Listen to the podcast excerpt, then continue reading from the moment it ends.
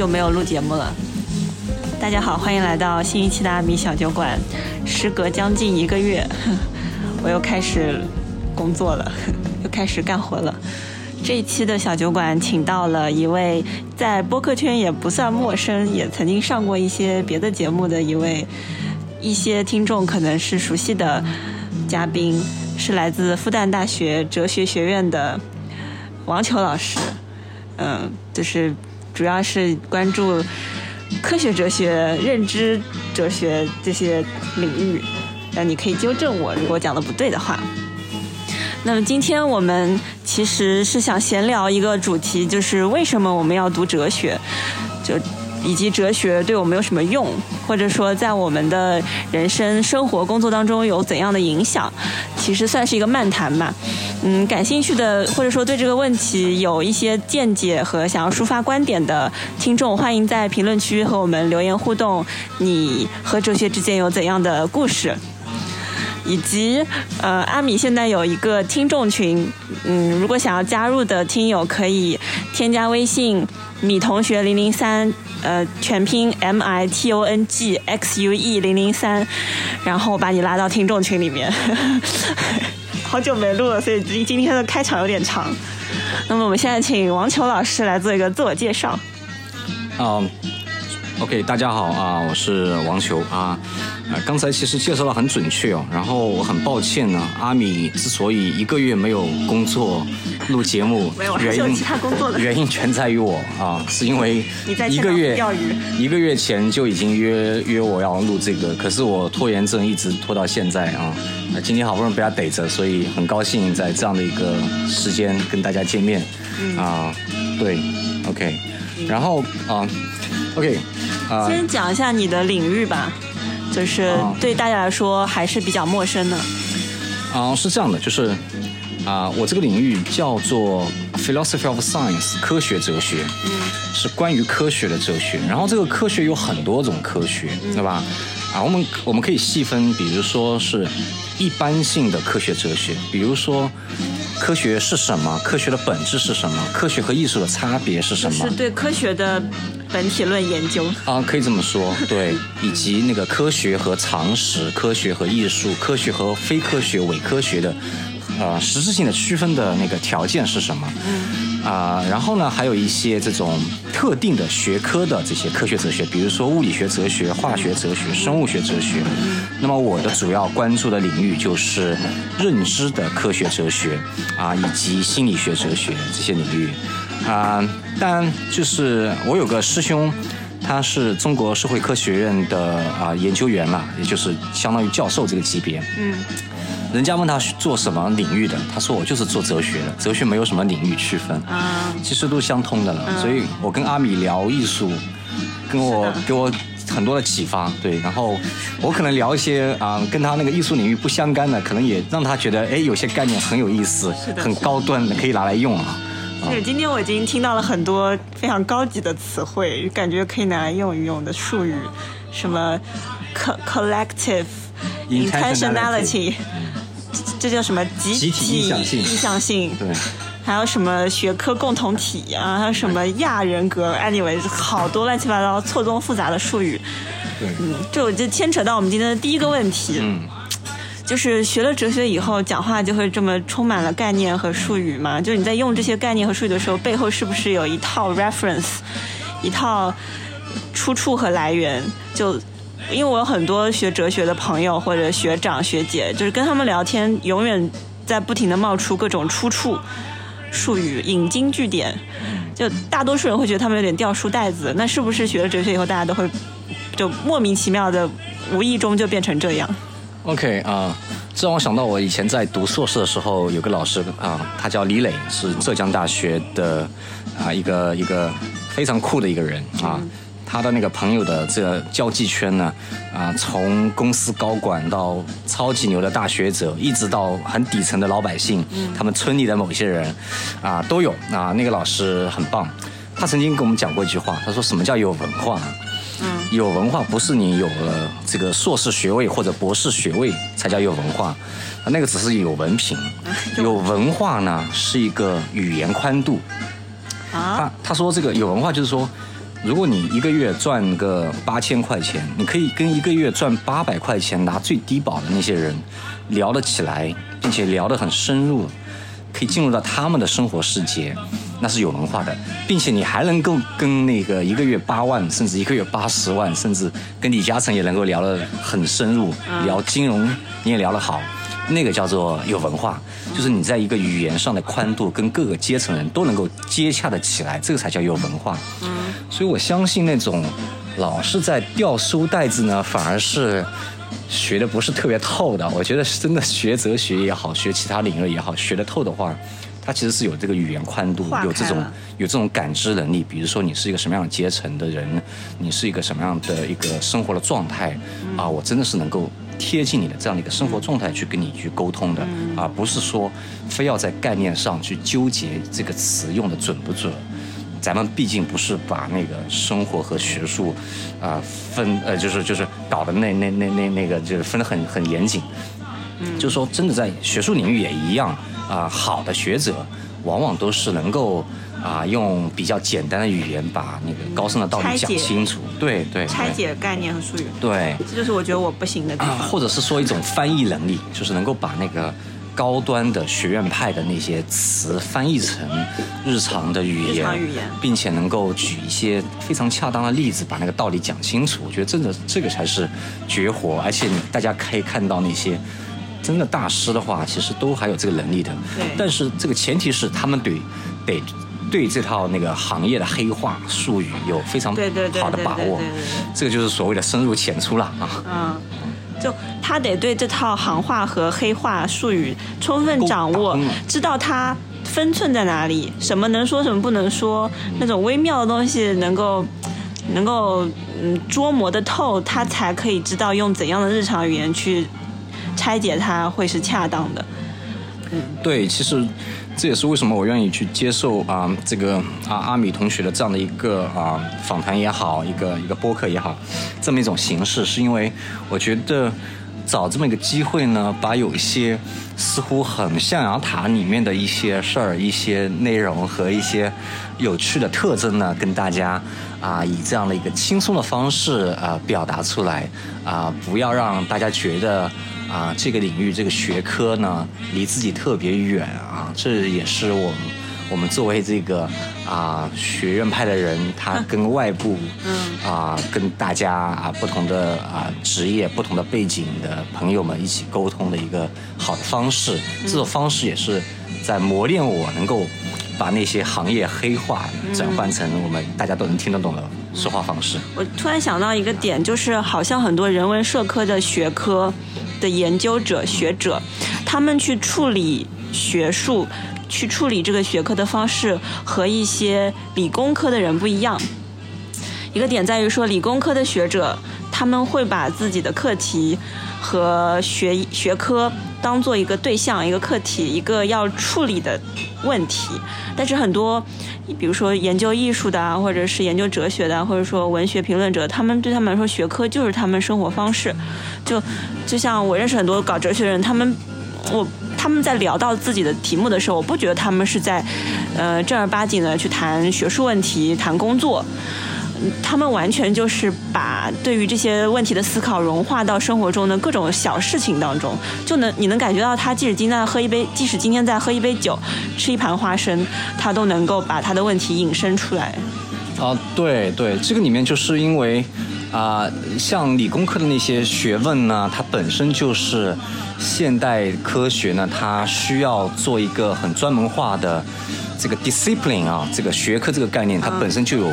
啊，福柯说了一种规训的含义，对吧？对，你要规训到你。它有一系列的门槛和就是有一个进入的过程。范式就是这个范式这个概念又有很很黑化了啊，但是它有一套训练方式，有一套标准和模板，而且呢，像那个领域的，比如说我要做一个半导体的东西，啊，我没办法用日常语言跟你讲清楚，哪怕我是一个科普作家。比如说我是这个费曼或者是霍金，我要跟你讲宇宙大爆炸或者是物理学的啊那个那个，比如说电磁场理论。嗯。但是那个概念本身它是在一个啊封闭的一个系统结构中的一个含义被就是说一个概念它是被定义的，它不是跟我们的生活世界有直接关系，而只能是被其他的概念之间的互相定义的。比如说关于力这个概念。我们都知道，哎，你别太用力了啊！这个我们日常概念的一个力，但是在物理学里面，它这个力的概念，它有它严格的界定，而且在牛顿力学和在这个相对论里面，这个力的这个概念的界定还不一样啊。所以说这个里面它不得不形成一个黑化，是因为它要有有这么一个严格的啊界定的方式。但是呢，对于人文社科来讲，本身。它就是从我们一个啊现实的每天日常生活里面生发出来的，是吧？比如你爱喝酒，我也爱喝酒。我们喝了高兴之后，我们就谈论这个酒文化，我们谈论喝酒的好处或者坏处。坏处不用多说，全是酒神经。对啊，坏处全是那生理学上的医生跟你讲那个伤肝啊、伤伤什么的。但是呢，那好处呢，可能是一些精神层面的，我们每个人都有这种感知的。对的。所以说。哪怕一个学者他研究酒文化、研究魏晋精神啊，是吧？啊，他可能就马上能够让你有种可触的这种啊生活实践感，它很活泼的东西。啊，但是呢，它之所以形成一个啊，好像有一个黑化系统啊，黑化的这样的一套话语方式，说人话。对对对，那也是因为就是啊，随着这个一个研究的深入之后呢，啊，大家为了一个交流的更加的方便，我们对于某种想法和观念。我们就给它套上一个标签，叫做什么什么主义。所以说，我们当我们去读那些理论著作、人文社科理论著作的时候，我们老看到很多主义，啊，这个主义那个主义，浪漫主义啊，写实主义啊，什么现实主义。嗯。你你你，但你差不多也能够顾名思义的去呃把握到一点。嗯。可是这些主义它可能仍然是有内部的一种界定。这个主义在。啊，绘画你艺术里面可能和那个文学艺术里面，啊，你关于这个自然主义或者是写实主义、浪漫主义，可能还有点微妙的差别。嗯，那这就是一个学科分化之后形成的一个不得不这么做的一种方式。这么做的方式的好处就在于让学者们更加方便交流，我不用把整套思想告诉你，我直接贴个标签就能够知道是什么东西了。对对对，对，就是怎么说，嗯。对于我们来说，术语和概念，以前我也会为这些东西所困苦啊，觉得有点没必要，或者说有点头大。但渐渐的，我发现这些主义啊，这些嗯概念，是让我和这个行业共同体对内部成员的一个对内部成同行沟通的时候，我们会节省很多时间精力，就大家能够就是不言自明吧，很多东西，嗯。或者说一点就通了啊啊，对的，对的，嗯嗯。其实这些术语是为了同行之间互相交流的，不是为了大众传播或者跟大家去聊哲学到底是什么。对。那么你能不能用日常语言来聊一聊，为什么我们要读哲学？或者说你为什么会从一个懵懂无知的少年，然后踩入这个坑当中呢？经历了什么？好好好，很好很好玩的问题，也很有。个人化色彩的问题是这样的，首先过渡非常的自然。嗯，对，这过渡很自然。首先是这样的，就是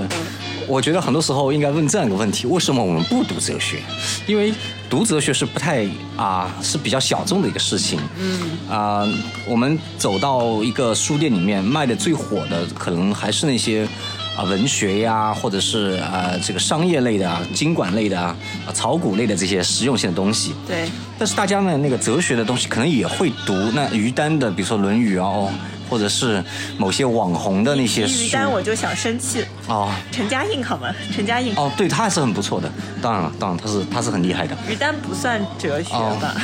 假如说我们把《论语》也当做哲学的话，OK。泛化的来讲啊，另外就是说我们在今天呢。哪怕很多的嗯，这个有教养的阶层吧，姑且用这么一个很西方的概念，或者说这个读过书的人，或者说 educated 的人，对对对，你是一个呃上过大学的人，可能对于大多数人可能不太会专门跑到哲学那一栏里面去找一找什么书，或者说买了之后还真的是认真看，不是很多。尽管啊，大家隐隐约约总觉得，哎，这个是我不太懂的，我有点想知道。啊，所以说这个现象很有意思，就是我们为什么不读哲学，而是为什么，它它比甚至比我们为什么要读哲学更重要，是因为我们首先得破解了我们为什么不去读哲学，才能够去知道我们为什么需要这个东西。哦，那为什么是这样呢？是一个搞哲学的人。那为什么要这么猜题猜的很好？OK，为什么这么去思考呢？就是说，我们我们的一个呃呃这个。呃一路这么走过来啊，从从小学开始啊，教育到到大学，我们所接触的哲学其实啊、大概分两种吧，一种呢就是我们这种啊、很教科书式的呃啊、日常呃就是呃意识形态类的这种哲学教育，嗯。啊毛概啊这种思修啊这些东西，然后呢，我们从小就被灌输说那个东西是哲学了，对。然后呢，另外一种的方式就是说啊、你可能会在书店里面接触到看到有一些古典的哲学著作，亚里士多德呀、黑格尔呀、康德。然后你也可能听说过这些哲学家是西方重要的啊、哲学家，但是你翻几页呢，就发现，哎呀，我真的是读不下去哦。嗯。所以说，因为这两种极端化的这种啊、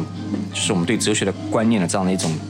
啊啊、理解吧，嗯啊、使得我们就是觉得这东西它要么就是一个意识形态的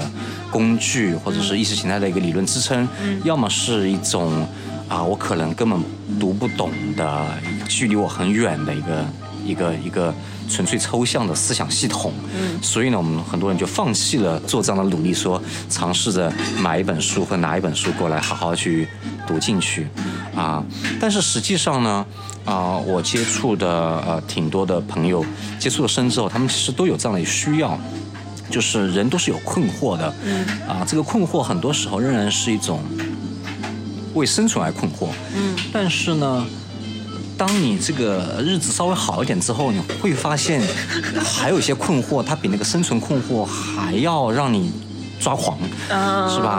啊，我我我家里面家境也挺好啊，然后这个呃我也有老婆孩子啊啊，对吧？工作也稳定，但是活得很看上去很幸福啊。What？但我还是有一些对，so what 啊，我焦虑或者虚无感。或者说我遇到了一些问题，这些问题可能涉及到我们公司的一些啊，跟人家交易过程中发发现有一些啊，比如说。不是很很符合啊这个法律或者道德规范的操作，但是这样的操作能够让公司盈利，能够让我赚钱，那么这个时候可能会进行一些内心中的天人之战呢、对吧？就是像种种这样的一些啊生活中会遇到啊呃无论是啊眼前的，还是一种啊对于自己人生的，或者是说宏大的一种观念上的啊困惑，你可能是需要一些。啊，哲学指导这种哲学指导，并不是说你去现成的寻找一个答案来给你，啊，一下子就能解决了，而是说，更多时候，我觉得哲学的啊、自学也好，哲学的教育也好，它是要培养我们自己能够有一种啊，发现问题，对，发现问题，然后并且发现这个问题不光是看到它，嗯它一点点远能够看到比较深的，它背后的那种本质的结构。尽管本质的这种结构，这个说起来比较 比较嗯、比较黑化了哦，哦。那你自己是怎么？我我是这样的哦，我自己的经历是比较啊、呃歪打歪打正着吧啊，正不正着也不知道。啊、这个总归来说，总归来说就是我一开始并没有说选择以哲学作为我的本科的第一专业，嗯，我想学法律，嗯。啊，然后我们那个年年头法律是热门专业啊，法学热门专业，嗯，然后被调剂到了哲学专业，然后当我获知这个调剂的结果的时候，啊，真的是差点。呃就是哭晕在厕所，真的是，啊，真的是很抓狂。然后哦、恰好呢，我们我们那个村有一个有一个啊、也算名人吧，他在北京工作，然后混得也很不错的，嗯啊，然后我爸就打电话给他，就是说这孩子呢，就就是呃报了北京的一个学校，然后呢啊、他学的是哲学啊、嗯他现在很困惑，嗯、呃这个哲学干嘛的？就我爸也不知道干嘛的，啊。呃，然后他说啊，挺好，挺好，反正不管学什么，只要学下去就行。嗯，所以当时呢，也是抱着一种，哎呀，反正有有学上就行了，啊，然后并且去了北京之后，我就想，那我可以去旁听一些啊其他的专业的课程啊，可以去甚至去北大啊去、去去听一些课，然后我还真去听过国际关系的课，那个时候。年少无知，喜欢看《环球时报》，然后对于国际关系、国际政治比较感兴趣，对吧？然后我还真去，我有个同学在北大国际关系学院，去听他们的课。但我后来发现，那些呃那些内容呢，还不如哲学内容更加有意思，啊，就是对我也去北大旁听、人大啊什么的，包括我们自己学校，嗯。啊，我是那个中央民族大学，嗯。啊，也在海淀区，所以说旁听了很多课之后，发现哎，还是哲学这个东西更有意思。那有意思在哪呢？有意思在有意思在它的主题很自由，它几乎是无话不谈，对，而且它最重要的一个特征就是可以把任何事物跟任何事物都连起来谈，对，它不是割裂的，对它不会割裂在某一个领域当中，对，就是。比如说，我最近跟阿米聊聊艺术，主要是他听他跟我讲，然后给我很多启发的。哎，你这个，这做节目的意识我一定要 Q，我要 Q 你啊！你仿佛对面真的有第三个人，他，嗯，这好的，对，然后他者身份，嗯，然后是这样的，就是我最终定下来对这个啊，对这个哲学这个领域感兴趣，是因为我们有一门课。啊，那个课呢是西方哲学啊，西方哲学就西方啊，呃，近呃现当代哲学的原著选读。然后那个老师呢，给给我们读一本书，然后上课都围绕这本书来讲的。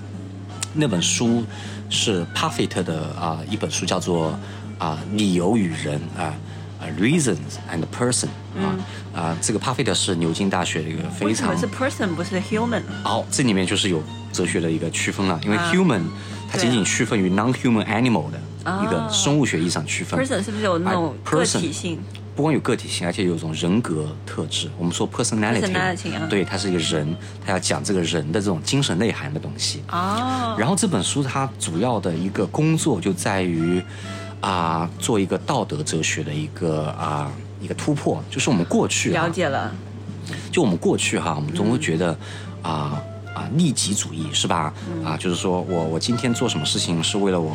我，比如说我我以后等我年老了退休了之后，啊是吧？好好奋斗，然后以后呢就有退休金以及名满天下、弟子满天下等等。嗯，就是我们有一种啊默许的承诺，就是说今天的我和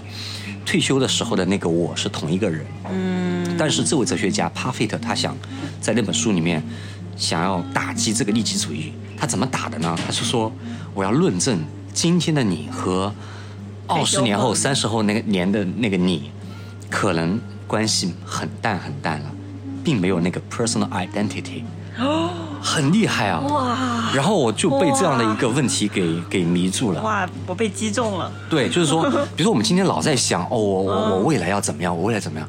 对对对，也许在一个就是默认是连续的，对对对，但其实有也许你的 status 是对对对，也许在一个真的一个你通过一种详细的哲学的论证，你最后发现其实今天的我和明天的我当然是就是同一个人，和明年的我几乎是同一个人，但是和越来越远的一个时间距离上的那个所谓的我未必是同一个人了，因此他想说，帕菲特想说，我们只有 continuity。连续性，但并没有 identity，哇，很酷的，而且那个论证非常严格，而且他所论证动用的那些思想实验那些工具啊，啊，简直像科幻小说一样的奇思妙想，非常多的模型。啊，对，就是给我们给一个 case，就是让我们某种直觉迸迸发出来那个直觉，哦，那很精彩，对对对，很精彩。然后我被迷住了，然后我突然觉得，哇，做哲学的工作其实是跟我们的个人的这种啊。生死攸关的事情是紧密联系在一起的，它不是说是一个学院派的理论游戏而已哦。嗯，还有一个也是那位老师啊，在课上跟我们啊讲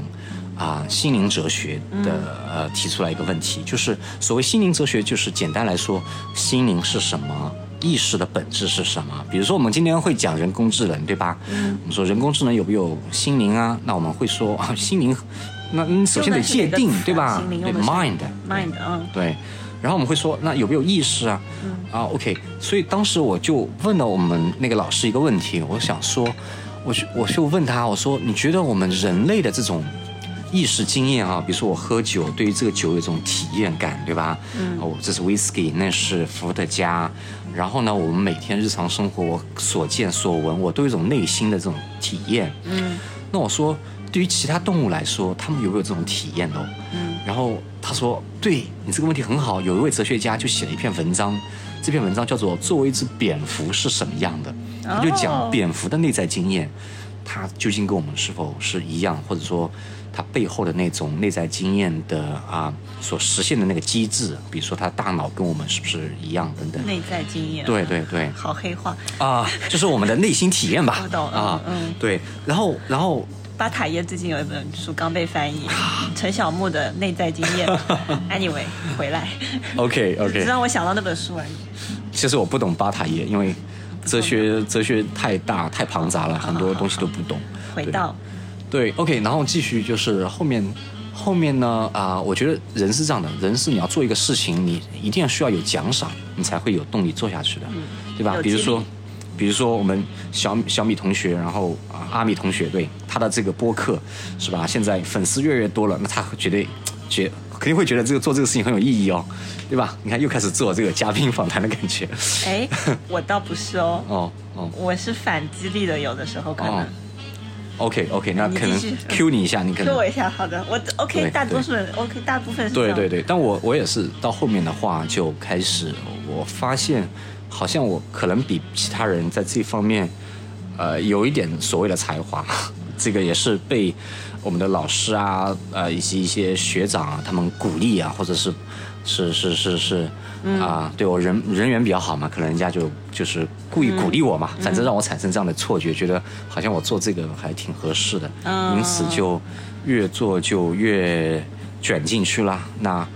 那其实我当当时也会有这种疑惑，就觉得，嗯，我爸妈是一个厨师，对我爸妈都是厨师，他们开个小餐馆，嗯，然后我有的时候会觉得，嗯，啊，我我做哲学，他对于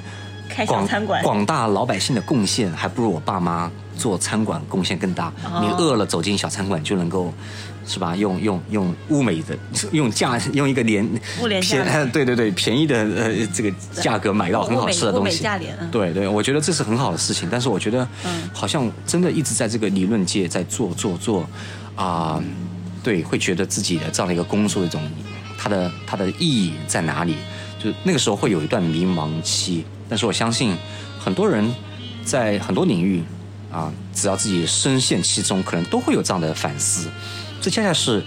也是一个哲学话题的，就是说人是有反思性的。嗯嗯，对，哲学在反思，而且关于哲学的定义，就是你说到这个无意义，嗯，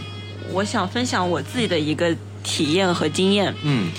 我一直被那些看似无意义的东西深深的吸引，嗯，就是在我看来那些无意义的东西，我也经常做很多事情，或者说接触一些领域，我都会问他它的意义到底在哪里。那当我发现，或者说当我，嗯。最最初的一些试试探和思考无法解答对于意义的追问的时候，我就觉得它太有趣了。就是它越是看上去在最浅层的思考下无意义的话，对我来说就有更大的吸引力。我觉得它真正被我挖掘，就它的意义的挖掘空间很大。这是第一。第二，它或许背后藏着更深，或者说更嗯。更厚重或者说更庞大的东西在背后，或就是说，它给我的空间更多。嗯，是的，是的，这但这个东西啊，你能够说从一些貌似无意或者说其他人觉得无意的东西、事物或者某一些啊一个小的装饰品，比如说有些人就喜欢收集酒瓶啊，嗯啊，从这里面找到你觉得是有很多的啊内在意义啊，那我觉得这是要有讲条件的，什么条件呢？至少有两个条件，第一。你你基本上还是还是一个有闲 有闲有钱的一个人，对。我们刚才在路上还在谈论这个话题。在车里面聊到这个，就是说，嗯，学者这个概念，scholar 或者 school，它就是一个闲暇的本意。这是拉丁语的里面。对，古希腊语里面就是。希腊语还对对，它有闲暇的这个这个语义的这个底色在里面，所以说。是的，就是做学问其实都是闲暇闲出来的，啊，而不是让今天这考核考核出来的，对对吧？这个另一方面就是说，我记得以前王德峰嗯。上课的时候讲过，他说他学哲学的方法，嗯，就他还在学生的时候，嗯，他是怎么准备考试的？嗯？就是他躺在床上睡觉，嗯，就闭着眼睛，其实他没睡着，就在脑子里面不停的进行一些思维的训练，嗯，在思考，对对对，他的大脑非常灵活的。对对对，当然了，就是闲出来的。对对对对，当然这个也不是纯粹的闲，不是无聊的发呆哦。嗯。那么另一方面就是说，你要对一个无意义的事物赋予它意义的话，其实也是要跟个人的一些经验、个人的经历以及你的某一些啊知识背景都是相关的。嗯，你让我父母来。看一个啊，一幅画也好，或者说我们不说画，不说艺术好了，我们比如说让他来看一个啊风景，啊，然后我的家乡是浙江的千岛湖，那是一个风景很漂亮的地方，然后他他会带着他自己的那种背景去看，他会觉得嗯。跟自己家乡故乡的那个风景比起来，他不觉得这个地方有多么美。比如说我带他去，讲说去厦门，他不觉得这个厦门有多么美，他觉得还是我们那好。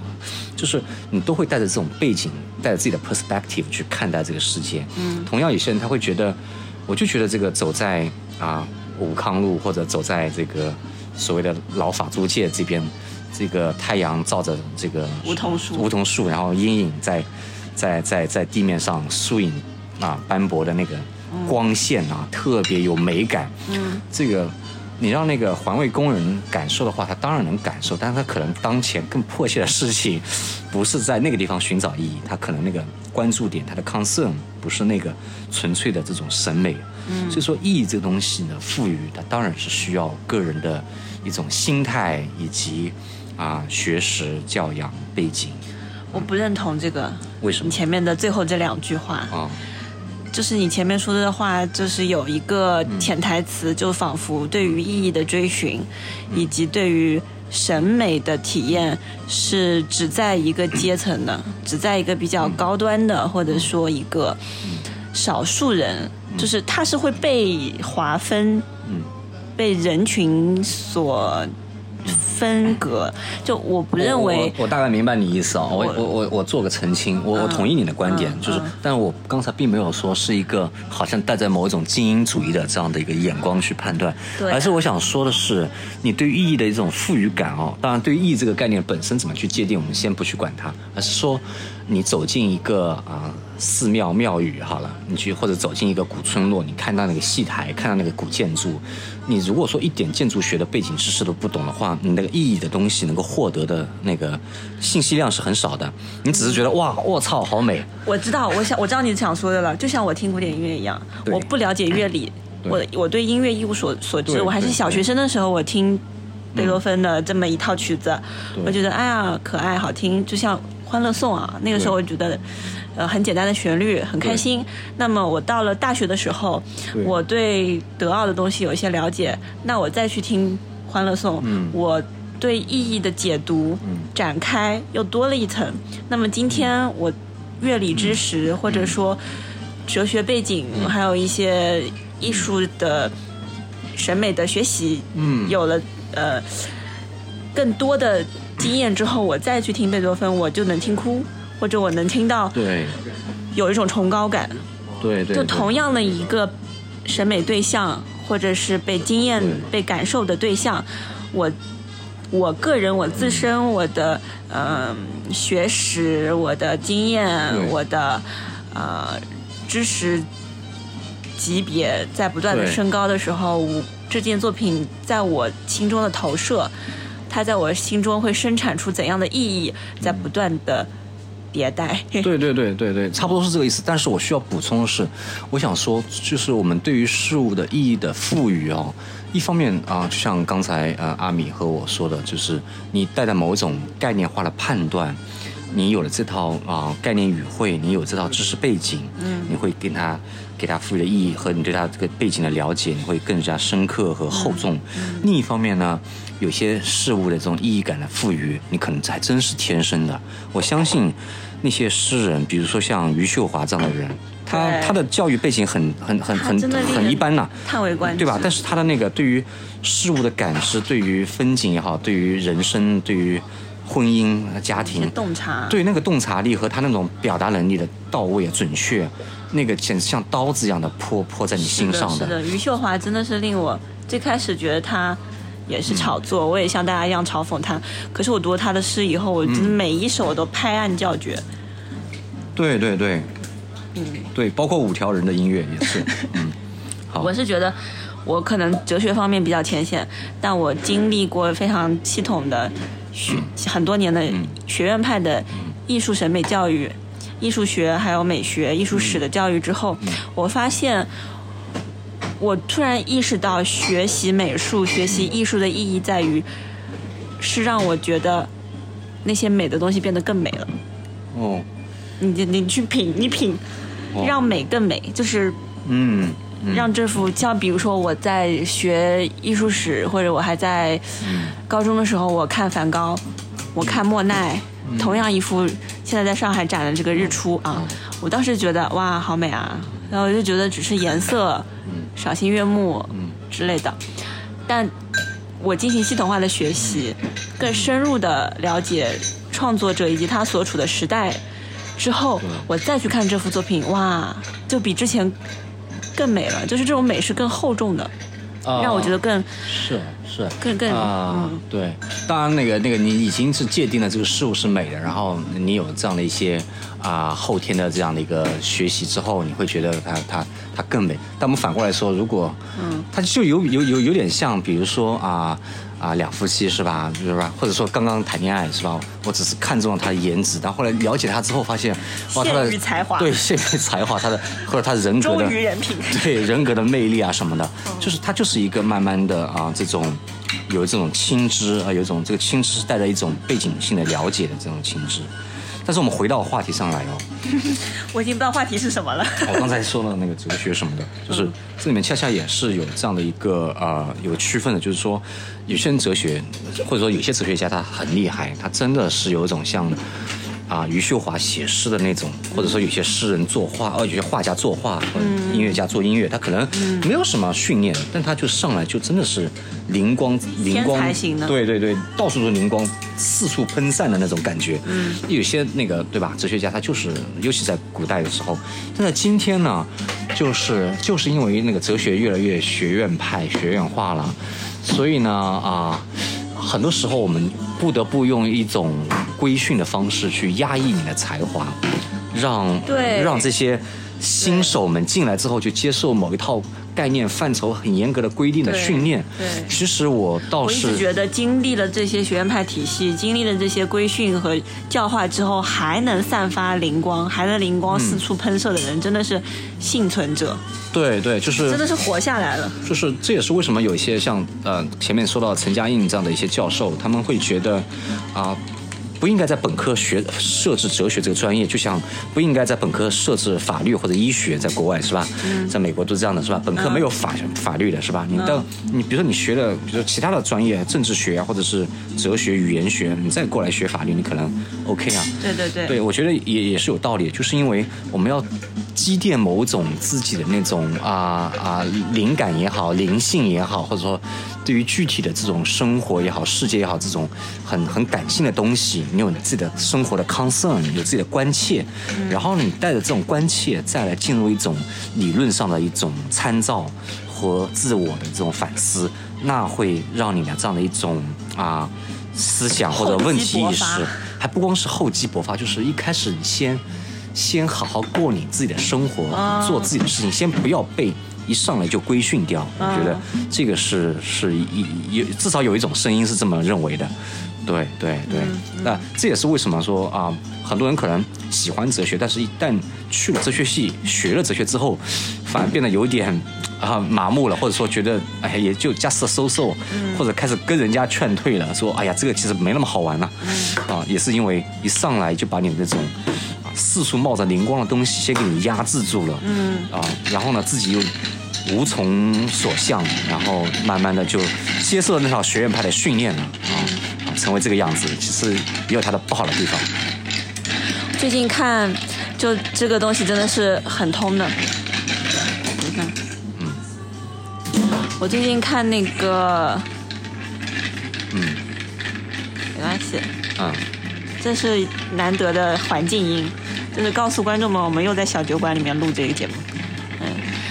我在看那个萨义德写那个音乐评论啊，然后他就说，嗯，他就在讨论音乐比赛这个事情，就钢琴大赛啊，像一些什么范克莱本啊，或者是什么什么肖邦钢琴比赛这种大奖赛，其实是对钢琴家灵性一个巨大的摧折。有些钢琴家本身是就是灵光四射的，充满了各种天赋的，充满各种野趣的人，然后去参加这个比赛以后，因为有大量的训练，以及呃，就是要去迎合和讨好评委的这些喜好，因为毕竟他的那个评审还是个人化的嘛，就是他的这些评委的这些规则还是。某某些少数人的喜好，那他经历了这些比赛以后拿到了大奖，功成名就，然后马上进行一些巡演，他没有时间去沉淀，马上就商业化运作。若干年之后，就在这样的高强度的输出过了两三年之后，你会发现他听的东西非常的枯燥，没有灵性。然后萨义德就列举了某一些钢琴家，他们在经历了这些。摧折之后，消耗之后，他沉寂了几年，再次出现在公众视野中去做一些专场演出的时候，你会发现他的灵性又回来了。他称这些人为幸存者。嗯，那比如说有些钢琴家，卢普啊什么。他举了很多正面和反面的例子，那我今天就在这边不展开了。然后我觉得其实是这样子，就像我有的时候小时候，有班里有同学说他要先赚钱，然后再去实现理想。我从幼儿园，我幼儿园的时候，班上就有同学说我要先做一个大富翁，赚赚足够的钱，然后我再去拍电影，我再去画画，我再去弹琴搞艺术，然后支持我的梦想。我从幼儿园开始就反驳他们，我说你们不能这样，因为你到了那一天，你的灵性或者说你，你就再也没有最初的那些东西了。对，就是你你肯定就像你说，就像前面你举的那个巴巴菲特还是什么？帕帕菲特。帕菲特 那个人说的，就是你今天充满各种理想化嗯。的一些念头。以及看待事物非常敏锐的这么一个个体，二十年以后的这个你，虽然跟你有一样的名字和长相，但你们已经不是同一个人了。嗯，长相都变了很多了。啊，长相也变了。嗯嗯啊，然后我们回过来哦，我我还是能够，我还是能抓住主线哦。是的，回过来就是说，我的嘉宾都很能 Q Q 提纲，我完全在飘。然后就是刚才说的那个主题是在于，啊，我们为什么要啊读点哲学啊？就是我刚才那个话也是想说，是你不一定要非要进入到啊类似于学院派的哲学系里面读一个啊研究生这样的一个情况，嗯，对，不一定非要走这条路，而是说你可以在啊生活中你去读一些这类似的书或者听类似的讲座，就就很 OK 了，嗯，啊，但是我们在想这个问题哦，就是为为什么要读哲学？它呢，我们我们我们我们有的时候会觉得。我们不会问这样的问题：你为什么不去读一些人类学的书，是吧？或者说，大家会觉得，嗯，我为什么我们每个人都应该读社会学的书或人类学的书？好像没那么强。但是呢，大家总觉得好像哲学是跟自己挺相关的，人生的一种 一种安身立命的根基，是吧？会有会有这么一种情怀，所以说问这个问题，它背后还是一种预设。这个预设就是说，哲学有一些 special 的地方，这个 special 是很根本性的。啊，是 essential。对对对，啊，但是我我其实对这样的问题，啊，对这样的一种啊预设，还是呃，至少我悟性现在不是很高，我有点怀疑。就是我仍然相信呢，呃，很多时候，啊，我们读一些啊类似于人类学、社会学、心理学或者是一些自然科学的科普著作，我觉得其实都很好。都很好，很棒，不一定说你非得要说这个人他如果说不接触哲学，他人生不完整。我倒没有这么强烈的这种这个专业至上主义，呃，非要把这个。你的意思就是说不读哲学能活得很好？其实也活得很好，但是你得要去思考这些问题，就是或者说你要思考的时候呢，啊，你你你你你需要有一些朋友，比如说或者你需要听一些节目，是吧？比如说我们这个节目啊，或者说类似，你可以在 B 站上面找一些，啊，比如说王德芬的讲。座，他会给你带一些启发。就你遇到了这样的一些啊困惑，或者是啊对，或者你真的感兴趣，你再去了解，这个都很 OK 的。所以我不会是那种啊像推销员一样的，就说哎呀，每个人都要读哲学。所以就是刚才阿米说啊，我人为什么读哲学？其实这个问题就是我我每次听到这样的问题，其实我也会觉得嗯，并没有吧，并没有。并没有如此吧，尽管我是这个专业的。嗯啊，因为我相信，啊、包括我自己现在读的很多书，其实跟哲学也未必很相关。我甚至觉得，呃，去读那些人类学的故事，啊，去看一个少数民族他们部落的那种生活，对，它可能会给我，哪怕给我专业上都带来很大的启发。这个没有任何问题的，挺好的。我最近在读一个人类学的研究报告，嗯厚厚的一本，嗯。它是有一个人类学家深入南美亚马逊丛林的一个部落，去对他们进行了很长时间的田野调查。然后他是从语言学角度切入的，就当地部落的语言，发现他们的那些语言是很多象声词、拟声词，就他们的语言和他们生活中的一些现象是紧密相关的。然后以此来反思我们今天的一些语言是怎么样从现象到抽象。就怎么被建构起来的，非常有趣。虽然就是这个这个部落，我一辈子都不可能去亲眼看，对，哎但是对我有非常大的启发。对，嗯，这让我想到，就是说这里面有一个好玩的事情，就是哲学里面去讲这个一与多，或者是说同与异哈、异同的问题，就是说哲学是一种很普遍化的东西，它要做全称判断的，就像科学，就说哦什么什么，所有的怎么怎么都是这样的，他要做出一种统一的理论、统一的模式。但是有些哲学家对此也很警惕，比如说我们举个例子，道德哲学里面或者说伦理学里面啊、我们现在有有有有两种最主要的一个流派啊，一种会认为什么事情是好的呢，或者什么行为是好的行为呢？那就是说，你别去管这个人做出这个行为背后的动机是什么，你只看效果。我们把这种叫做效用主义，或者啊、那个不是很准确的翻译叫做功利主义。嗯，啊，就是多数人的幸福如果说被最大化了，嗯啊，多数人的这些福利啊都得到满足了啊，那就是好事。那还有一种理论啊，可能跟康德有关系，就是说我不去管效果，只管这个动机，嗯这动机是纯粹的利他的，那就是好的，是一种绝对的命令啊，道德的律令啊，那是好的，哪怕带来不好的这个效果，那也是好的。嗯，但是这两种理论，他们都是要做一种把所有的道德现象都打包囊括进行解释的这种野心。嗯，那反而呢，有一些哲学家，比如说像啊柏拉德、威廉姆斯，他们就可能会开始反思哲学。至少哲学里面某些领域的这种打包式的一套整全的理论的做法，可能他走得太极端了，啊，他太啊不能够包含一些例外了。但是刚才讲了人类学，人类学有意思的地方就在于，人类学恰恰对现代文明进行一个例外的关照。对他只关心一些对，跟我们例外通俗的理解啊，跟我们啊文明社会的这种生活方式啊，日常的啊日常的假设、日常的预设，非常不一样的一套一套观念系统和生活呃形式，给我们摆在我们眼前看，你看这样也能活得很好，而且对他为我们介绍了一些新的规则。对，可以这么说哦。所以说，呃，就是啊、呃真正的一个呃好的哲学家，或者说一个呃不一定哲学家了，或者说一个人比较聪明，然后也学点哲学，嗯呃就是说他不能说光钻在那个某一个特定的学科领域里面，别出不来，这个是很糟糕的。我相信那些大哲学家，他们都是全才，真的是全才。我们看看亚里士多德那个什么都做，嗯什么都做。今天我下午听那个报告，是亚里士多德论动物的行动，就动物怎么行动的。然后那讲得很细的，亚里士多德研究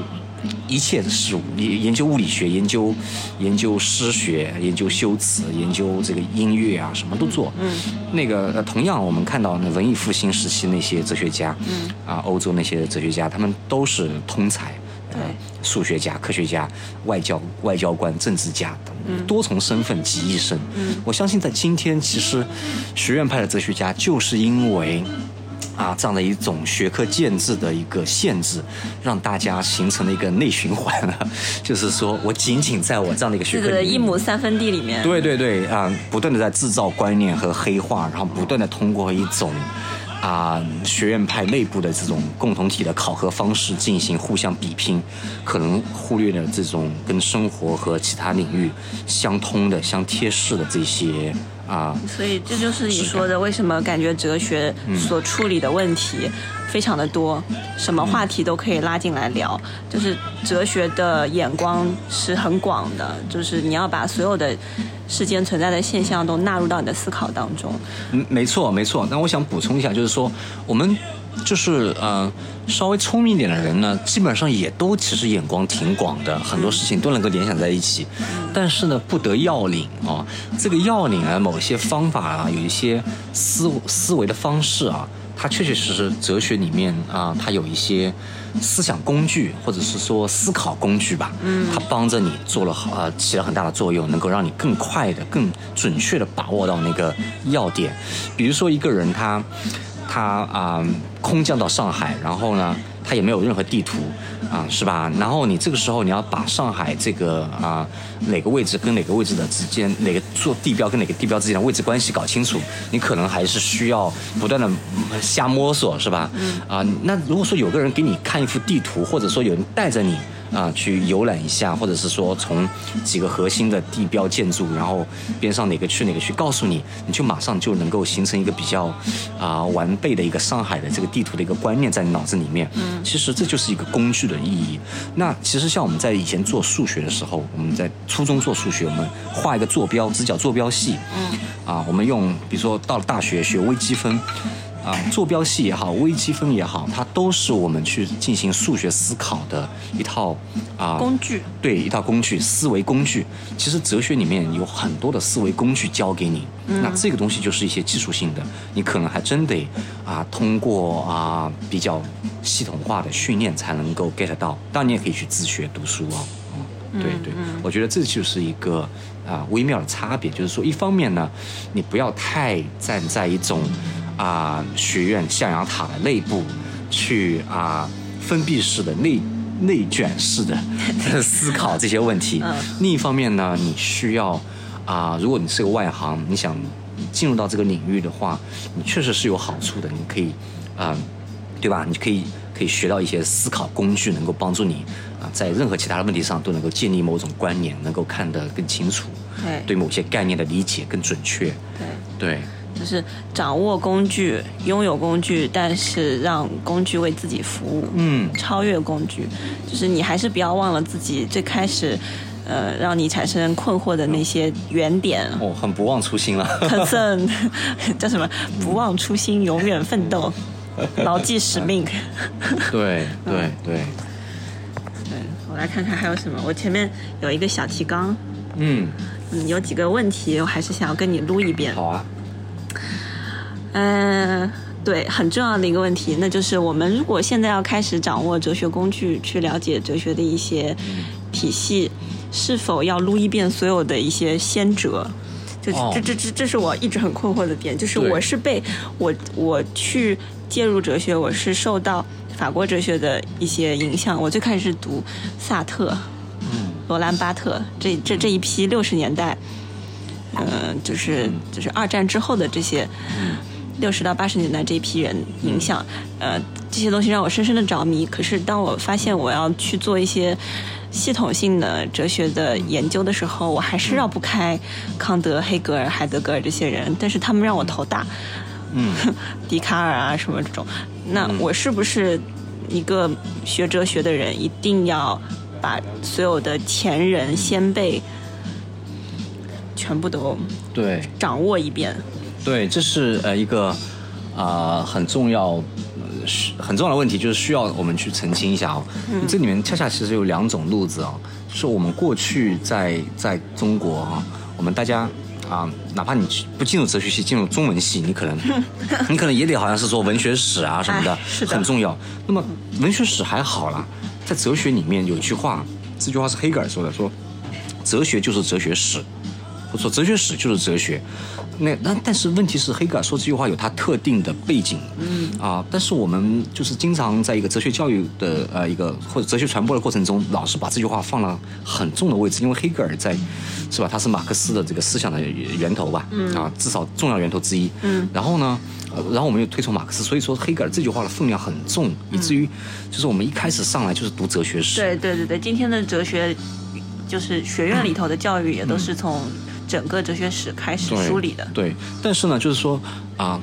我我在美国也待过，然后就是嗯，英美的他们这种方式非常不一样，他们基本上啊、不是特别 care 哲学史啊、也不像国内这样说哪个啊、哪个哲学家他因为写了一部啊、非常卖座的哲学史的啊、一本书，他就很红了。在国外你要写哲学史的书，基本上说明这个人可能没有什么原创力了。对，没有什么新的东西，对对对没有建树。对对对，你只能去整理一些哲学史。OK，然后话话说回来，就是说啊、至少在英美，我感觉在中国，不管是哪个学科，文学、嗯中文系，对还是哲学系，就考据占的分量非常大。嗯嗯，这有它特定的一个啊、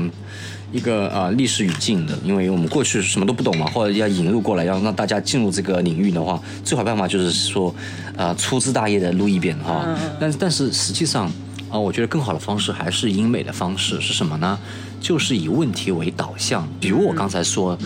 我就问你说，今天的你和二十年以后的你是不是同一个人？这里面它可以引发出很多子问题。对比如说，我们先不讲人，我们先讲一艘船，是吧？所谓的提修斯之船，嗨，嗨，来了啊，来了你懂了。啊或者说，我们说一个东西和那个东西它是同一个东西，它的标准是什么？这时候需要你自己去思考，或者说你要从一个简单的一些啊、一些例子开始着手。然后呢，你可能会涉及斯芬克斯之谜。对对，你可能会涉及到一些啊、一些理论，就是说以问题为导向的好处就是说，我面对解决这个问题的时候，面对这个问题需要解决它，那么我需要动用哪些思想资源和理论资源？那么我再去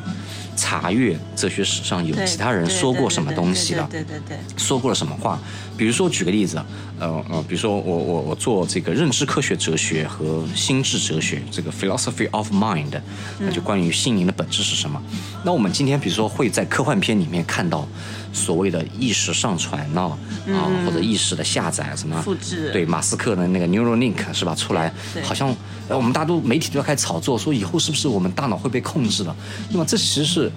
一个科学问题，同时也是一个哲学问题了。就是你意识能不能上传，它里面当然是涉及到一些脑神经科学的一些具体的啊、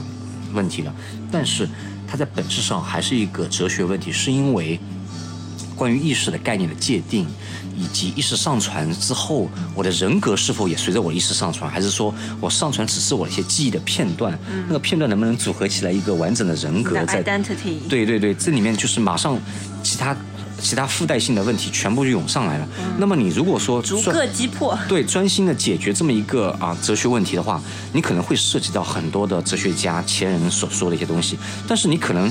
面对这个问题的时候，你不需要去看去看中世纪的奥古斯丁他们这些人的东西，因为他们有一些背景预设是中世纪的那个天主教哲学是吧？教父哲学的东西了。所以，所以我们不一定是说非要把整个哲学史撸一遍，撸一遍之后，你可能就像我刚才说的，你可能整个人的激情和那种灵感被磨灭了。嗯，啊，我们反而是面对一些你所感兴趣的一些话题，这些话题呢，似乎跟科学相关，似乎跟你的生活有密切关系，但是呢，它好像不是任何一个学科能够解决的。嗯，啊，那这些问题其实它就是哲学问题，比如说最近的那个啊诺兰的《信条》是吧？然后很多人就在那边掰说他的那个那个时间倒流怎么回事？哲学里面也有一种呃有有有一个研究领域，就是叫做 philosophy of time，它是属于形而上学这个领域的。那它里面就有时间理论、有 A 理论、B 理论什么的，就是它分得很细，然后给你去论证我们的时间究竟怎么回事。我们真的有过去和未来吗？还是说其实过去和未来是虚构的，只有当下？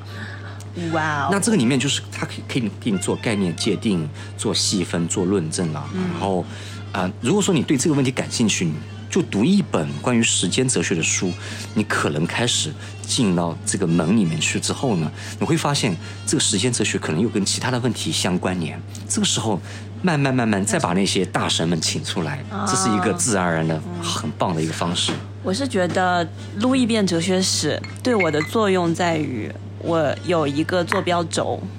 我有一个目录。嗯就当我要解决一个具体的、跟我切身相关的、我紧迫性很高的、非解决不可的小问题的时候，我能知道从谁那里快速的检索到我需要的信息，嗯而不会陷入到对于这个大神的嗯庞大的理论体系的这个迷障当中。对，那现在我们呃，幸好就是现在这几年呢，我们国内啊也有很多的中文版的这些哲学的导论。啊啊！翻译出来这些导论呢，往往都是以问题为导向的。嗯，比如说道德哲学，比如说啊，知识是什么啊？呃，知识论。嗯，啊，比如说时间哲学啊，人格统一性啊。嗯，啊，所谓的形而上学问题，或者是心心智的哲学问题，什么是意识啊？意识能上传吗？动物有意识吗？嗯，啊，这些问题以一个一个的问题为导向。给你引介其他哲学家怎么去论证，然后又有其他哲学家怎么去反驳，就像看他们打辩论赛一样的方式，这是一种比较好的切入的方式。那么就是说，我们过去很多时候我们盲目的读书，比如说你一不小心选择了读了萨特或者海德格尔，然后呢，你你必须你读了之后你肯定是有困惑的，对吧？那你来龙去脉你不知道，那么。它属于存在主义，那么存在主义是怎么来的呢？它为什么会有存在主义？你可能得要往前追溯到可能尼采啊啊，可能。甚至托斯托耶夫斯基啊什么的都有，对对对，yes，托斯托耶夫斯是一个存在主义哲学家，对。然后你你可能就要把这样的一个历史脉络呃梳理清楚，才能够发掘出为什么存在主义在二十世纪初期的时候影响这么大，你才能够 get 到的它的重要性。这是因为它有前因后果的，就好像说后现代艺术，你给一个一个人他什么都不懂的看，他他可能会觉得第一反应就是这画的是什么东西啊，画的一点都不像。但是你跟他讲这个。对你跟他一个艺术史的这样的一个东西，跟他简单的讲一讲，他可能会 get 到他的他的好在哪儿了。对的，对对，就这样的一个说法。所以我相信，其实要是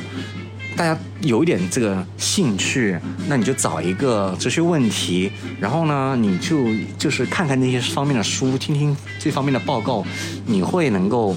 很快的进入这个领域，然后对帮着你开始掌握啊思考整体化的这个哲学，所谓的哲学这个东西背后的那种思维工具，就开始慢慢慢慢一样样工具就捡起来了。对，这是一个很好的方式。对对对对，就是先解决眼前最迫切的个人的问题，然后直到你能够告诉自己说好这个问题解决了，可以停了，那就 OK 了。嗯，对对，但是这但是我自己的经历是，我要解决一个问题的时候，发现它永远是源源不竭的，就是没有底的。我往前往往以前去追溯，或者我往未来去发散，我会发现它从这个切口一不小心就把整个哲学史串起来了。啊，会会会，没问题的啊，但我们不必说一上来就先。先把它过一遍，这个这是很老的做法了。对的，嗯，还有还有其他的问题，我记得。嗯，还有其他问题啊？你又在 Q 我的提纲了，看看我们还有什么问题要解决。好的，如何避免制造学术垃圾？哦，以及你觉得你自己在写的这些东西算是个学术垃圾吗？哦，我觉得我今天说的这些话，呃。它可能还是有一点有点用的哦，或者说大家听了如果有点感想的话，那不至于是垃圾。但是放在一个学术的体系里面呢，话语体系里面或者评价体系里面，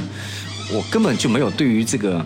某个哲学领域的具体的工作做任何的推进，我无非是在吹牛而已，喝着酒吹着牛是吧？所以说这里面就是是这样的，就是很多东西呢，你要放在那样的一个评价系统里面，它很可能成为一个多余的垃圾。因为什么叫垃圾呢？垃圾就是放错地方的资源啊！对对对对对对对对对啊！但是啊，我们就说，我们就简单来说，垃圾就是没用的，或者说是吧？嗯，我我们姑且这么这么来界定吧，垃圾就是呃没有什么用的。嗯，那么如果说人家已经对于某一些啊领域啊做了很好的推很好的这个推进了啊，我们就像说做做科学研究一样的啊，做理工科研究一样，做生物学研究一样，人家已经发现了某种酶了，然后你说我做实验也发现了。那这个就是人家抢得了先手，你这个就成了垃圾了。嗯，呃，但是 anyway，啊，我觉得从一个个人体验上来看，如果做一个普通的啊朋友，不是哲学这个行列的朋友，你去读哲学，甚至你自己去写一些啊有点哲学感的这个小小小文章，嗯，这绝对对你来说是很很好的一个事情，它根本不是一个垃圾，因为垃圾是一个横向比较的东西。在这个，尤其在一个，呃，学院派的共同体内部来看的。嗯。但是我想说的是，啊，我们国内的很多的工作啊，放在一个，啊、国际的这样的一个哲学啊、体系里面来看，啊、做的东西非常的粗浅。我敢说百分之九十的，不说百分之九十九，百分之九十至少是对百分之九十是垃圾，真的是这样啊、但这些垃圾可能起到了起到了作用，就是说。啊、你可能不懂英文，但是他写了这样的一个问题的一个介绍，嗯啊、也没有推进，但是介绍了，那你 OK，相当于说做了一个啊、译介的工作，翻译介绍的工作。嗯，那在一个共同体外部来说，它可能不是垃圾了啊所以说，如何避免做哲学垃这个这个生产出学术垃圾呢？这个没有办法如何避免的，只能说你去紧贴这些。我觉得是这。样子，就是你在嗯进行这个写作之前，或者说你在制造内容之前，你先想好你是对谁说话。你如果说只对那很少部分的一个很小的特定的群体，你想把你呃的想法用他们的语言传达给他们的话，如果结果是这一小部分群体 get 到你说的东西了，那就不是垃圾，你就、嗯这个这件东西就完成了它的使命。对，而且我想再说一个啊、比较疯狂的说法，我想说，今天不是垃圾的东西，明天可能就是垃圾了，在在学术界就是这样的，嗯，尤其在哲学领域，嗯，它跟科学不太一样，科学至少我们直观上会觉得它有一种进步，它有一种累积式的进步，对吧？但哲学它可能用一套观念替代另一套观念，嗯，啊，这个转变的很快，啊，一种思潮替代另一种思潮，嗯。啊、我们可以甚至说，哲学史就是一部垃圾史，就是一部炮灰史，因为他们这些人说的话，可能在今天来看，你看古希腊那些哲学家，没有一个人说的是对的，但是我们 care 的不是对错，嗯，而是他给我们指明了一些方向，他影响了谁？啊、它对，而且是启发了一条什么样的对，比如说在一个啊，在一个具体的问题上，比如说关于什么是知识，柏拉图可能在他的那个《泰阿泰德篇》里面就讲了一些界定哦，通过对话录的方式讲出一套知识的界定，这套界定大家都接受了。然后呢，到后面呢，那到二十世纪六十年代，哎，突然有个哲学家啊横空出世说。这套界定两千多年来大家都认为是对的，但是我觉得是有问题的。然后他提出一个反例反驳他，就成了今天的知识论的一个突破口啊，并且形成了一个学术工业了。那么就是说，柏拉图的关于知识的理解，在今天看来是垃圾，但是他毕竟给我们做了一些非常有用的奠基，这些炮灰是必要的啊，并且因为他他他为后来的人竖了一些靶子。对对对，而且就是啊、相当于说我我我我我我去踩雷了是吧？哪个餐馆好吃不好吃，我去吃了，我踩雷了，但是我告诉你这个地方是有雷的，你就可以避免避开来这个雷区了。那这是一些很重要的错误。啊，对错误也是非常重要的。对对对所以我觉得你今天下午说到的那个，你你的那个用词是非常伟大的一个理想，就是制造可回收垃圾。对对 对，我想说的是，今天你可能你的工作啊、我说的你指的是这个学院派的这些学者们，嗯，那我们的一些工作可能是垃圾，但是至少也是可回收的垃圾。对。嗯。对，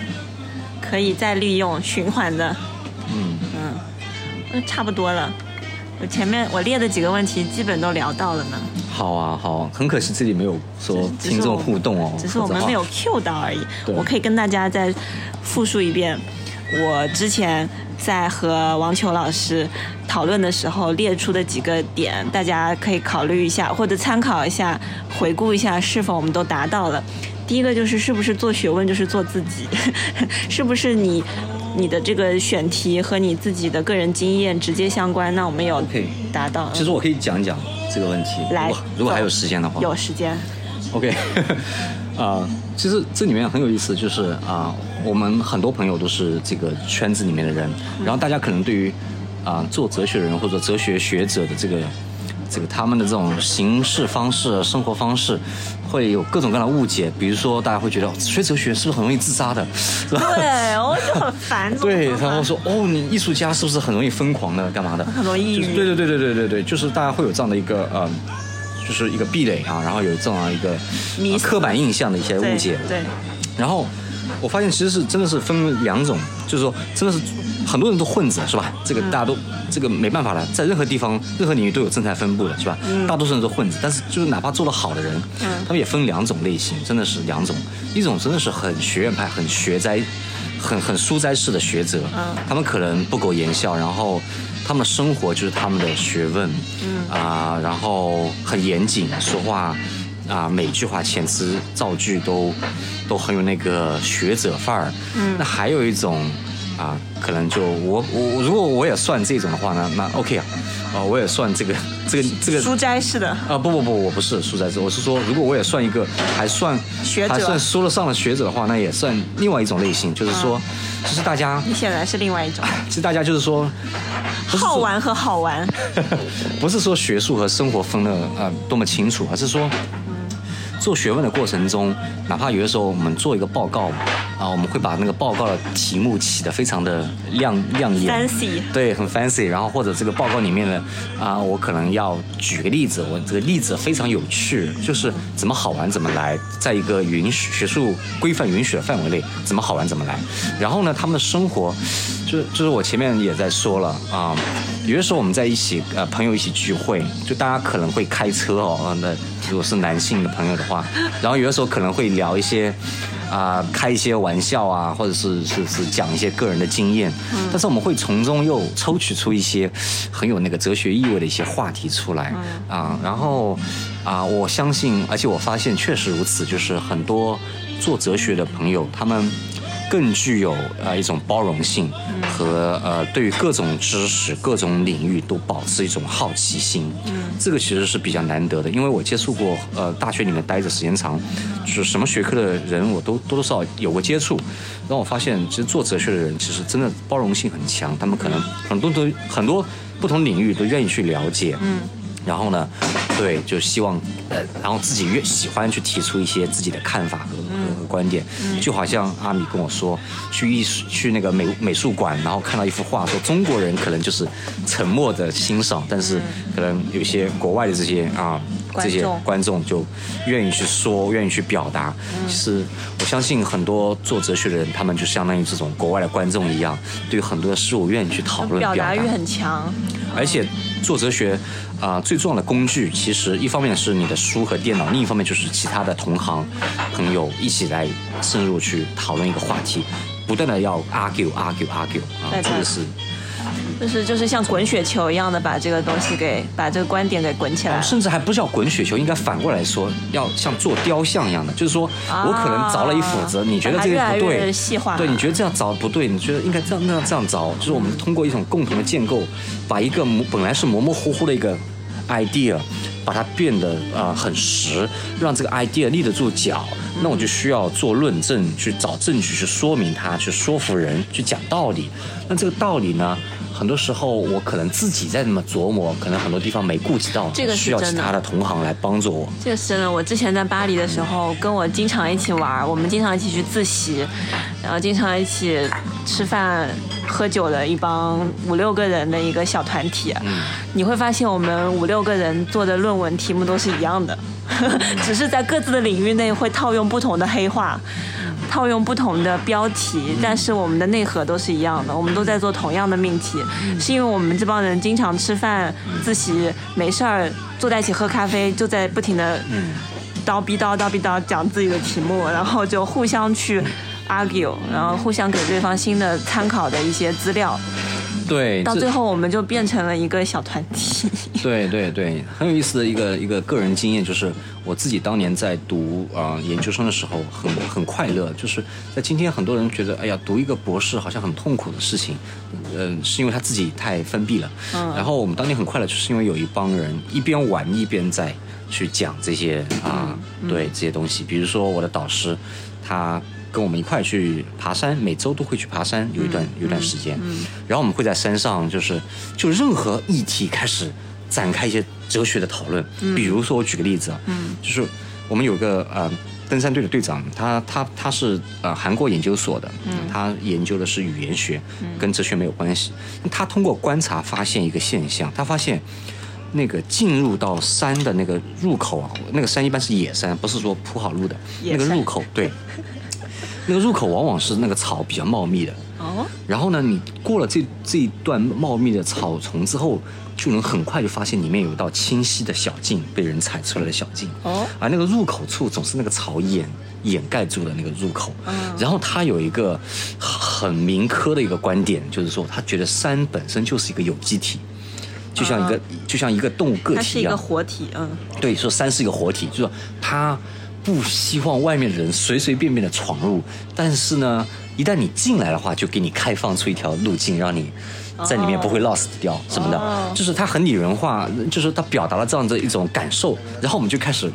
我们就开始 argue 说，什么叫有机体啊，以及啊是是吧？就是有一些这个生物学或者哲学的东西就开始慢慢我上来了。想加入这个 argue，对对对对因为我看的那本人类学的书啊，那本书叫做嗯《How Forests Think》嗯嗯嗯，，How Forests Think，森林是如何思考的？对对对。就是有 somehow 有其中一些段落回答了这个问题，它是个有机体，森林是个有机体。对对对对，就是像像比如说，包括今天我们说这个，嗯呃，呃有没有心灵啊，是吧？你这个一堆一堆机器啊、如果说把它恰当的一种功能组合，像啊、AI 人工智能，恰当的芯片的电路的连接，然后模拟我们的这个大脑的这样的某一些啊、视觉特征，那么让它也有一些这这个这个视觉识别能力啊等等。那么它有心灵吗？这样的一些问题，那其实有些人类学著作或者是啊有些植物学家，他甚至告诉你说，也许植物都能够进行互相交流。那然后它里面的一些论据给你拿出来，但是你可能会觉得这个论据还不一定够充分，这个时候可能就需要一些哲学层面的思考了啊，很有意思。没有，就我想说的，啊，可以的，我刚刚去 K 挖了。好的，就补充一下，为什么我提出这个问题？做学问就是做自己，就是我发现我身边很多在读者、在读博士的。做学术的一些朋友，你会发现他在研究这个题目跟他的个人的成长经历、他的人生经验是紧密相关的。他为什么会有这样的问题？他为什么会有这样子的思考和题目？是因为他曾经有过怎样的一段童年，或者是怎样的一段人生经历？嗯，这是我为什么会提出这个问题。对对，我我觉得是这样的啊、而且啊、我据我所知，就是啊、你可能一开始进入到这个领域，你可能是呃抓瞎样的，先先先抓到哪个是哪个，或者导师给你一个什么题目就是什么题目。但是你真的成为一个独立的学者之后，我相信，如果你是一个还算不错的好的学者，啊、往往你不会说真的就是跟着热点问题去走，你还是会有自己的关切。比如说，我现在我在做一个。啊、有个研究的一个项目，一个 program，就是关于动物的认知的。比如说，动物有没有理性？动物有没有啊、我们动物当然不会说话，但动物有没有另外一种某种形式上的语言？或者动物有没有概念？啊、动物有没有意识？它们的意识跟我们一样一样吗？因为我很喜欢看动物，我自己也养宠物啊什么的。对，那和你的个人生活经验是对对对，是相关的。对，就是我感觉学术是一个一个一个脱离于城市、脱离于日常现象的一个小空间，在这个空间里，我可以把所有的东西都串起来。然后我们再回顾一下其他几个问题。第二个问题是是否要录一遍所有的前人先辈哲学哲学家？这个我们已经回答了。第三，如何避免制造学术垃圾？我们已经回答了。第四就是关于我们这个学了哲学以后，会发现大家平时对话说话语言的用词会有非常高的准确性，会非常关注这个用词的准确性。那么这个是不是哲学训练对日常语言的一个影响？这个我们前面有聊到。嗯，用词，这是我们的最开头的一个对，嗯，以及所谓的哲学学者有没有一种公共的普遍的人格或者普遍的性格？这个你前面讲到有分类吧，一类是书斋的，比较的学院派学究的，然后还有一类是比较灵活的好玩的、对对，活泼的一类。对。以及呃，最后一个问题，其实我们最开始的时候也是聊到的，就是关于术语的使用、黑话的使用。对嗯，对，就是说你讲出来这个词的时候，是不是背后你脑子里的潜台词是那些没说出来的它的呃理论来源、它的出处？啊，就像我是这样子的，我有时候跟人聊天，就是这种深度的、真实的谈话的时候，我用到一个词，我搜藏搜搜肠刮肚想到这个词，然后比如说 pattern 这个词，我讲出来以后，我脑子里面就是它的一个目录，有哪些人，嗯它的出处有哪些，有哪些前人曾经用到过这个词，对他有怎样的阐释，这是我我不知道是不是一个职业病。对，这说明你没有收放自如。但我还没有，我还没有把它化用成我自己的语言。对对，最后一个核心问题，就是有这么一种说法，有有有，我曾经看到有一句话说，有人认为说，嗯、语言的生产是诗人和哲学家的任务。嗯，对，我相信是的啊。你怎么看这句话？OK OK，很好的话。就语言的，因为关于语言的话，哲学家说的太多了，是吧？海德格尔说语言是存在之家，对那维特根斯坦说语言是我们的这种生活形式一，个很很很鲜明的例子，就德勒兹。对，对他为他为二十一世纪、二十二十世纪末和二十一世纪贡献了大量的词汇。这个词汇是以前在比如说植物学、人类学或者建筑学当中的语言，一些术语，他把它。用到了哲学的讨论当中，赋予了它新的意义，导致这些词现在进入到一个公共的讨论的一个范范围当中。对，就是你这个问题是这样的，就是啊、呃这个语言也得分两种，或者语词分两种吧。一种的话是那种啊、我们说是日常用语的或日常概念，那确实诗人啊、我们。我们随便就想到李白啊、杜甫啊、白居易他们那些诗，比如说给你一个场景，你马上能够联想到一个一个诗或者一个诗跟一个 picture 典型的一个 picture 是吧？呃，像挂钩，然后会让你有种鲜活感，会把那个啊、语言的那种语言的那种啊、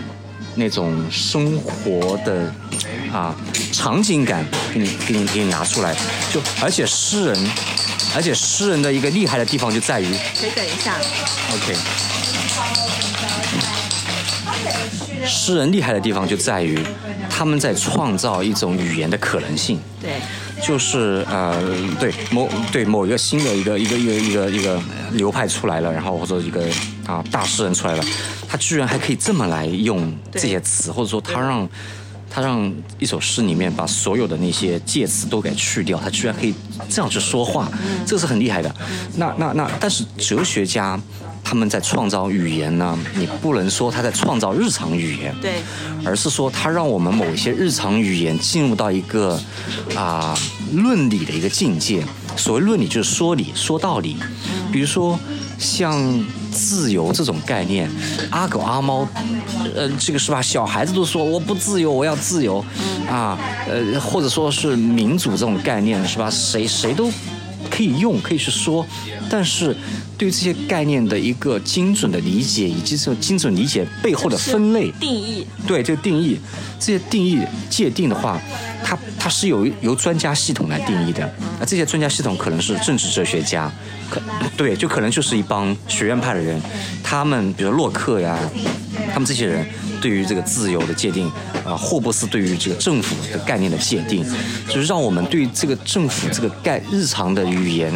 啊，有了一个啊。上升到理论层面的一个理解，这个理论层面理解，可能还跟其他的这种理论词都相关联的。啊，就是说，哲学家是在画地图，